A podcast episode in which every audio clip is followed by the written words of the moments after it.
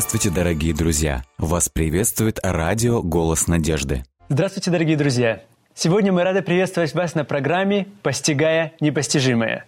Я очень рад тому, что мы вместе с вами сегодня будем касаться вопросов Бога, как Бог открывается в книге «Бытие». И, наверное, вы уже успели прочитать всего лишь 50 глав из этой замечательной книги и увидели, как Бог открывается. Артур Артурович, здравствуйте. Добрый день. Мы продолжаем вместе с вами изучать Священное Писание. И сегодня мы погружаемся действительно. В предыдущей встрече мы обсуждали вопросы, как правильно изучать Священное Писание, что, на что нужно обращать внимание. Я очень рад, что наконец-то мы приступим к непосредственному изучению Священного Писания. Итак, книга «Бытие». И первый вопрос, я, я бы хотел вам задать, почему она названа «Бытие»? Интересно отметить, что э, книга «Бытие», э, она была написана на древнееврейском языке. Угу. Она является частью пятикнижия – наверное, наши э, э, слушатели... Пятикнижие – это бытие, исход, левит, числа и второзаконие. Совершенно верно. Пятикнижие Моисеева мы иногда называем, okay. потому что автором э, Пятикнижия является Моисей. Господь через Моисея открыл нам истину, э, правду от начала сотворения мира и вплоть до, мы увидим, какого периода чуть позже.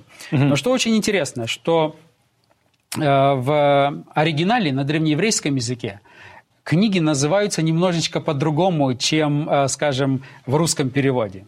Угу. Русский перевод взаимствовал название книг о, у так называемого перевода 70, то есть септуагинты. Септуагинты. Там э, название книги исходит от основной мысли книги. Угу. То есть, когда мы говорим «книга бытие», то есть это начало всего, да? Угу. Как а, все было. Как все было, как все начиналось и, и так есть. далее. Когда вы, э, допустим, открываете оригинал, э, древнееврейский текст, то там очень интересно, особенно в Пятикнижии, каждая книга называется по первому слову, которое используется автором Священного Писания. И какое же это слово? Значит, если мы э, процитируем на древнееврейском языке, то это слово «берешит». В переводе это означает «в начале». Значит... То есть практически книга «Бытие» в оригинале называется «в начале». И здесь в некотором смысле русское слово «бытие» и еврейское слово «в начале» чем-то даже и перекликаются, да? Угу. Чем-то перекликается. Итак, мы их с вами э, подходим к удивительной книге «Бытие». Я бы сказал, что книга «Бытие», она очень поразительна и отличается от многих книг. Ну, во-первых, тем, что описывает начало, но не только начало. Здесь в книге «Бытие» представлена в миниатюре, практически в миниатюре представлена вся история человечества. Вот это, это, это очень интересная мысль. Я бы хотел, чтобы мы эту мысль увидели. Мы ее увидим. Но прежде давайте обратим внимание на следующее. А когда вы смотрите на Священное Писание, у нас есть отдельные книги, которые посвящаются отдельной личности – Угу. Например, у нас есть послание к Филимону, да? Угу. Это речь об одном случае, связано, там э, чуть больше, э, даже и полной страницы, наверное, ну, да. нет. Это об одной э, личности. Когда мы касаемся книги «Бытие», книга «Бытие» охватывает хронологически самый длинный отрезок времени. А какой приблизительно отрезок времени? О каком отрезке времени мы говорим? Вы знаете, даже не сто лет, и не тысячу лет, и не две тысячи лет, а приблизительно книга «Бытие» охватывает две с половиной тысячи лет. Вау! Это очень серьезный охват, э, э, промежуток времени. И представьте себе, описать две с половиной тысячи лет в 50 главах.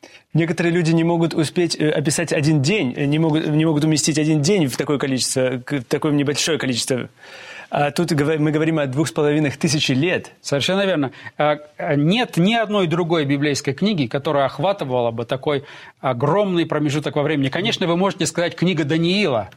Она да. предсказывает наперед, например, 2300 вечеров и утр, когда на 2300 лет э, э, дается mm-hmm. очень часто, э, четкое, четкое пророчество. Но это не описание всего этого хронологического периода. Но даже если бы мы и взяли 2300 лет, скажем, э, в случае с книгой угу. пророка Даниила, то книга Бытия все равно охватывает Немногим больше. Немножечко, немножечко больше.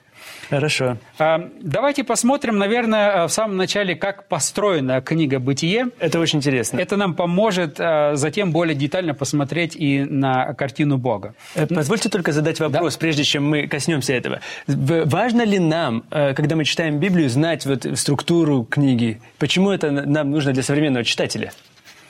Ну вот, э, допустим, если мы бы рассматривали какой-то день из жизни вашей лично, например, угу. Если бы мы знали всю предысторию, то этот день мы бы могли, может быть, понять в некотором другом смысле, чем если бы мы познакомились только с одним днем и больше ничего бы мы не знали. Угу. То же самое получается и здесь с книгой «Бытие». Хорошо. Нам необходимо посмотреть вначале на общую картину. Угу. Когда мы посмотрим на общую картину, тогда и отдельные детали начинают начнут нам представляться в таком свете, в котором по-другому мы бы их не увидели. И мы сможем постигать непостижимое. Совершенно верно. Это как своего рода мозаика. Мы отходим на расстояние, чтобы посмотреть на общую картину. Угу. Когда мы на эту общую картину посмотрели, тогда уже мы можем подойти поближе и посмотреть каждую, каждую детальку в отдельности. Она будет иметь намного больший смысл для нас. А представьте себе, вот э, если бы у нас здесь была бы мозаика, угу. И я бы не показал вам всю мозаику, а одну детальку принес, показал, вот, пожалуйста. Я бы никогда бы не собрал эту мозаику, если бы только видел одну детальку. И она вам бы и не нужна была, вы бы Совершенно. ее выбросили. Она теряет смысл. Но если бы я вам показал мозаику, вначале общую картину, а потом принес бы и сказал, вот это одна из деталей. Угу. Вы бы знали, что ценность этой детальки весьма велика, потому что она практически заканчивает или представляет э, в, общем, в общей картине эту всю весь этот пейзаж или сюжет. Хорошо, тогда давайте посмотрим на структуру книги «Бытие». Книга «Бытие» очень интересно структури... Э, структурирована. Во-первых, э, здесь можно по-разному подходить к ней. Но большинство исследователей, которые знакомились с книгой «Бытие», они обратили внимание на следующую деталь, что в книге «Бытие» встречается довольно-таки часто одно еврейское слово, угу. которое звучит на еврейском языке «толидот». И каково же значение Или э, в переводе на русский язык это «вот происхождение» или «родословие». Угу. Современного читателя, который э, открывает книгу «Бытие» и начинает читать, он действительно, листая, обращает внимание, что очень часто встречаются родословные. Да. И они, эти родословные, иногда отталкивают современного читателя даже от чтения. Ему кажется, ну что здесь такого? Вот открывает, и, тут пишется «Патрусим», «Хаслухим», «Откуда вышли филистимляне», и от Ханаана родились и Сидон, и пошло, и пошло. Кажется, ну, ну что здесь такого? Вы знаете, мне как-то мой друг однажды сказал, что он прочитывал книгу «Бытие» несколько раз, и он доходил всегда до пятой главы. До Потому, первой родословной. До, до первой родословной, до первой длинной родословной. Так что же такого э, необычного в этих родословных, и почему они тогда включены в Библию? Интересно, э, здесь мы э, как бы только начинаем знакомство с книгой «Бытия», но очень интересно увидеть, что роль родословных угу. очень связана с самым важным обетованием книги «Бытие». Это книга «Бытие», третья глава и пятнадцатый текст. И он говорит – и вражду положу между тобою и между женою, и между семенем твоим и между семенем ее. Оно будет поражать тебя в голову, а ты будешь жалить его в пяту».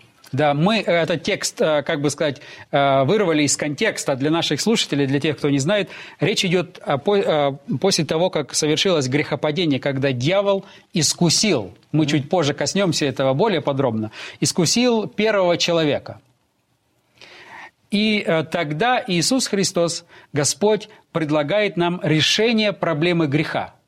И здесь практически в миниатюре, в одном тексте, нам представлена вся история великой борьбы между добром и злом, между Богом и сатаной. То есть этот текст – это самое первое Евангелие или самая первая благая весть? Совершенно верно. То, что, то, чем Иоанна 3,16 угу. является для Нового Завета – для Бытие 3.15. Для Ветхого Завета это Бытие 3.15. И легко запоминается Бытие 3.15, а Иоанна 3.16. Совершенно верно. То есть, ибо так возлюбил Господь мир, что отдал, и так далее. Значит, что интересно, когда мы рассматриваем этот текст Бытие 3.15, то мы здесь видим, что Господь положил вражду между сатаной и народом Божьим или семенем ее. ее. То есть это имеется в виду, э, когда Ева угу. услышала это обетование, она ожидала Спасителя в каждом рождении ребенка. Угу. В русском переводе это не так видно. В оригинале это еще больше, еще красивее. Когда вы читаете э, далее, например, 4 э, глава, угу. Первый текст. «Адам познал Еву, жену свою, и она зачала и родила Каина, и сказала, приобрела я человека от Господа». От Господа. В оригинале вот этот предлог «от» отсутствует. Mm человека Господа, другими Совершенно словами. верно. То есть Ева практически уже с рождением первого Каина, угу. она уже думала, вот он, кто, Мессия. кто решит Спаситель. проблему греха. Ага. И поэтому с родословными очень много связано. В каждом имени, в каждой родословной линии предлагается надежда, что есть выход. Это не все на этом не э, э свет, как бы как говорится, клином не сошелся есть надежда. И вот э, мы с вами увидим сейчас, что угу. вот эти вот э, родословные, которые мы встречаем э, в книге «Бытие», мы встречаем слово «талидот» в книге «Бытие» 11 раз. 11 раз. Первый раз мы встречаем э, во второй главе,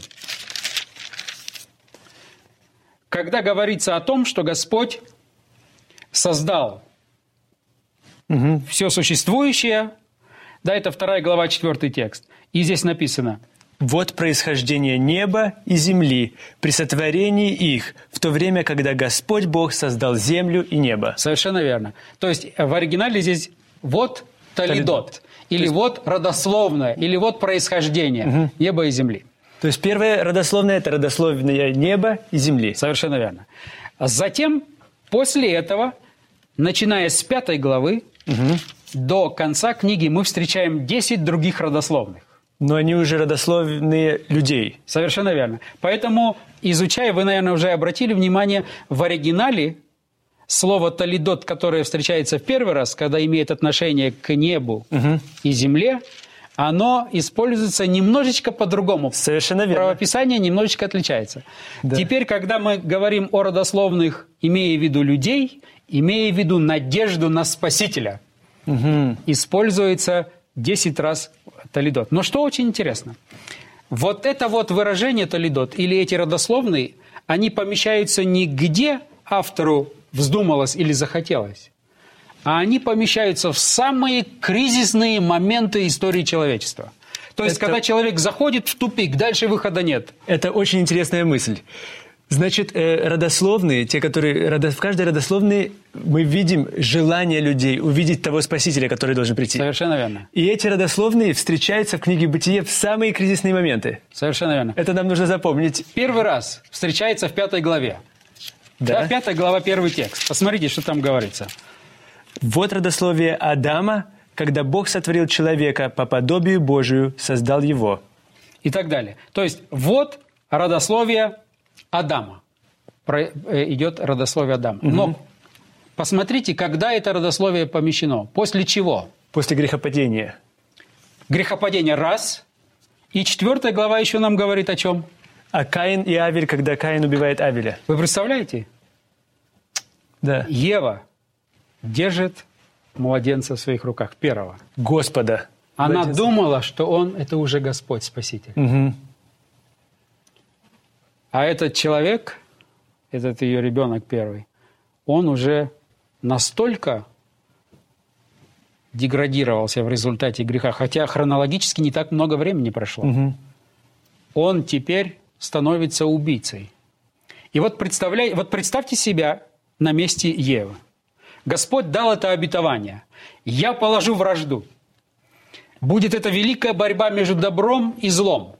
Но Бытие 3.15 говорит, что в конце концов добро Победит. победит потому что зло, потому что сатана будет поражаем, В голову. поражен в голову. В голову. А в голову это обычно смертельно, правильно? Смертельно. Совершенно верно. Ева живет с этой надеждой. Первый ребенок, может быть, это тот спаситель, который нанесет этот смертельный удар дьяволу, дьявола. искусителю. Мгм. А что получилось? Она держала в руках кого? Как видим убийцу. Убийцу. Но кажется, куда еще хуже может быть ситуация? Мгм. Безнадежно. Следующее, что идет, пятая глава. Родословие. Есть Вот. надежда. Талидот. Есть надежда. Совершенно верно. Очень Другими интересно. словами, Господь как бы говорит, Ева, не падай духом. Да, ты сегодня видишь, что зло, кажется, держит, одерживает верх. Но не забудь, будет тот, кто нанесет, придет тот. И вот родословие, посмотри, жизнь продолжается. Посмотрите дальше, что идет. Очень интересно. Шестая глава, девятый текст. В следующий раз встречается родословно. Шестая Следующий- глава, девятый текст. Э, Я чит- я читаю, «Вот житие Ноя. Ной был человек праведный и непорочный в роде своем. Ной ходил пред Богом». Да, интересно, что это родословно начинается в русском переводе «вот житие Ноя». А в оригинале говорится «вот Талидот. Талидот». Талидот Ноя. Вот как бы родословно, вот Талидот Ноя. Но после чего это? После того, как развратился весь век, как великий, написано, великий, великое развращение человека перед Богом, который объявляет о том, что он истребит их. Совершенно верно. То есть дело дошло так далеко, так плохо уже, что Господь говорит, если не положить конец, то ничего доброго вообще не останется. И он говорит, необходимо решить кардинально проблему. И вот еще потоп не начался, но уже Господь дал Обещание, что вот Есть надежда. надежда есть. Вот Талидот. И дальше вы не видите особых перечислений. Затем только перечисляется Ной родил трех сынов Совершенно верно. и так далее. Но достаточно было автору сказать, вам кажется, что все, история Земли на этом заканчивается? Еще не конец. Еще не родился тот, который нанесет сокрушительный удар сильнее зла, то есть дьявола. Восхитительно. Ной еще будет, жизнь продолжается. Затем мы имеем описание эм, потопа. Да. Затем происходит интересная картина.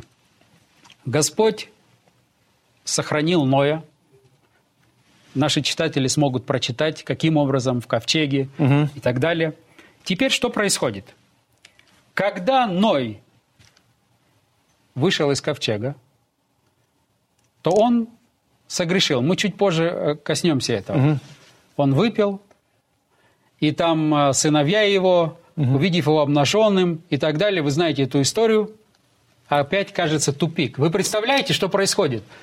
То есть человечество необходимо было практически уничтожить. Совершенно верно. Но Господь спасает то, что еще поддается спасению Ноя. И через него говорит, вот Талидот, через Ноя. А теперь сам этот Талидот, если так можно сказать, Да-да. вся надежда, он лежит пьяный, голый, обнаженный. Надежда даже в тех людях, которые нам кажется совершенно не, не может из них надежды быть. Совершенно верно. И вот после этого, когда это случилось, кажется, ну, если уже сам носитель этой надежды лежит обнаженный, пьяный, и сыновья его э, смеются над ним, кажется, дальше надежды нет. Но посмотрите, 10 глава, первый текст. И опять говорится, «И вот родословие сынов Ноевых, Сима, Хама и Есафета. После потопа родились у них дети». Совершенно верно. Дальше. Интересно. Дальше мы идем, 11 глава. Вы помните это строительство Великой Вавилонской башни. Совершенно верно. К- Конечно, здесь очень много можно было бы говорить о самой Вавилонской башне. Но мы пока смотрим на структуру этой Совершенно книги. верно. Кажется, уже больше надежды нет. Вавилонская башня. Сразу после этого, что мы имеем с вами? Посмотрите, 11 глава, 10 текст и 11 глава, 27 текст. И снова, вот родословие Сима. Сим был ста лет и родил Арфаксада через два года после потопа. И 27 текст. И 27 текст говорит, вот родословие Фары. Фара родил Авраама, Нахора и Аруана. Вы представляете, что происходит? То есть до сих пор он, Господь, как бы открывался через структуру книги Бытия и говорил, проблема греха, угу. вот Толидот. Но теперь, когда дошло до Вавилонской башни, уже казалось, уже столько раз эту надежду проповедовали, Да-да-да. что он теперь два раза использует, две родословные. Очень интересно. И я, это, надо, это необходимо записать. 11 глава там дважды упоминается надежда. 11 глава 10 текст и 11 глава 27 Восьмой текст. текст. Угу. Но смотрите дальше. Вы подходите к 24 главе. Во-первых, 12 глава затем говорит, после уже краха, так скажем, всех надежд, Господь избирает Авраама. 12 Да, глава. да-да. И все надежды теперь связаны с Авраамом. И это описание идет вплоть до 24 главы. И 24 глава заканчивается сообщением. «И умер И, и умер Ав- э, Носитель надежды. да. Все, Авраам мертв. Авраам мертв. Что дальше? Посмотрите, теперь 25 глава, 12 текст. 25 глава, 12 текст говорит. «Вот родословие Измаила, сына Авраамова, которого родила Аврааму Агарь египтянка, служанка Сарина». И таким образом, то же самое мы наблюдаем, затем вся, э, э, нам представлено родословие Исаава, нам представлено э, э, целый ряд э, и родословий Измаила. Затем у нас получается э, после Авраама вся надежда связана с Исааком. С Исааком совершенно. Затем Исаак умирает, и в 36 глава, первый текст говорит нам о следующей родословной. Исава, он же Едом. Совершенно верно. А затем каждый раз, когда умирает носитель надежды, потому что теперь это связано уже с теми, уже не, не связано со всей как бы нацией, да, а связано с теми, кого Бог избирает. И теперь те, кого Господь избирает, с кем мы связывали всю нашу надежду, теперь он умирает, и затем Господь говорит, не переживайте, это не связано с носителем надежды здесь, потому что это все в моих руках. Я продолжаю историю. Вот Толидот. И она продолжается дальше. 36 глава 1 текст, 36 глава 9 текст, 37 глава 2 текст, родословие Иакова. Но самое интересное, Что же самое интересное? книга Бытия начинается с сотворения Богом Вселенной, Мгм. нашей Земли, сотворения Едемского Сада. сада. Посмотрите, чем книга Бытия заканчивается. Сейчас Прочитайте смотрим последний текст, 50 глава, последний текст. Бытие, 50 глава и 26 текст. «И умер Иосиф 110 лет, и набальзамировал его, набальзамировали его и положили в ковчег в Египте». В оригинале, говорится, положили в гроб в, Гроб Египте. В Египте. Вы можете себе представить контраст? Начинается бытие, сад Едемский, С жизни. рай. Рай. Совершенно верно. Заканчивается Смерть. гроб, да еще и где? Не в, Египте. обетованной земле, в Египте, гроб в Египте. Безысходность. Всё. Начинается с надежды великой, заканчивается безысходностью. Все. Если надежда, Самое интересное, что затем книга Исход идет. А книга Исход начинается чем? Вот имена сынов Израилевых, которые вошли в Египет с Иаковом. Вот имена. То есть, Неужели э, это и снова так, так и называется в оригинале, книга Исход называется Веелех Шимот. Вот имена. Вот имена. То есть родословная, Продолжается. э, надежда, надежда Есть. есть. Надежда То есть основная структура книги Бытия. э, Мы в следующей нашей программе покажем и другую структуру. Но вот по принципу Толидот вот так выстроенная э, книга Бытия. Представляется надежда, обетование, что в конце концов, что будет великая борьба между добром и злом, и что в конце концов и от семени Евы произойдет он, придет он, который нанесет смертельный удар и Злу. разрушит змея. Змея, да, да. Ева, Родившая ребенок, она думает, вот ребенка. он. Ничего подобного, Человек Господь. держит. Но потом вот имена, родословно, Толидот. Надежда есть. И так мы идем через всю книгу Бытия. Как только мы доходим до тупика, кажется, больше выхода нет, вдруг открывается дверь, там, где мы ее не ожидаем, и звучит голос. Вот имена или вот родословно Толидот. Артур Артурович, позвольте тогда задать, в нашей жизни происходит то же самое. Мы точно так же, когда мы заходим в тупик, и мы как будто бы безысходность. Тут света нет больше, и туннель кажется совсем темным. Но здесь, наверное, есть этот проблеск надежды, да? Совершенно верно. Когда мы смотрим и видим, вот Господь говорит, вот имена. Сама структура книги Бытия говорит нам, что нет безнадежных, безвыходных ситуаций. Когда ты думал, что держишь в руках Бога, а держишь в руках убийцу, угу. Казалось бы, ну уже хуже не может быть. Угу. И вы слышите голос Бога, он говорит, это еще не конец. Лучшее еще впереди.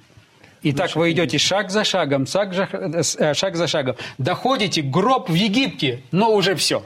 Какая но, надежда может но быть? дальше следуют вот имена книги. Опять надежда. Господь говорит, я держу в руках. Последнее слово будет за мной. Ни Египет, ни гроб, ни убийца. Последнее слово за Богом. Восхитительно. Э, вы знаете, чем больше мы изучаем Священное Писание, тем больше огонь зажигается в сердце, и хочется все больше и больше постигать Священное Писание. И в следующей, в следующей нашей программе мы будем исслед... повторять книгу Бытие. Поэтому, кто не успел прочитать еще книгу Бытие, 50 глав, обязательно сделайте это. Сядьте вечером, два вечера, вы сможете прочитать всю книгу Бытие. И мы вместе с вами продолжим изучать глубину истины, постигая непостижимое. И помните – не хлебом единым будет жить человек, но всяким словом, исходящим из уст Божьих. До новых встреч!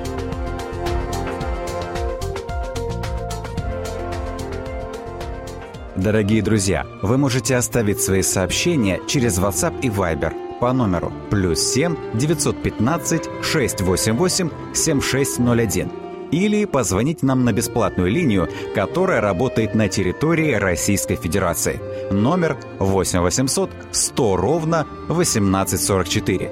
8 800 100 ровно 1844.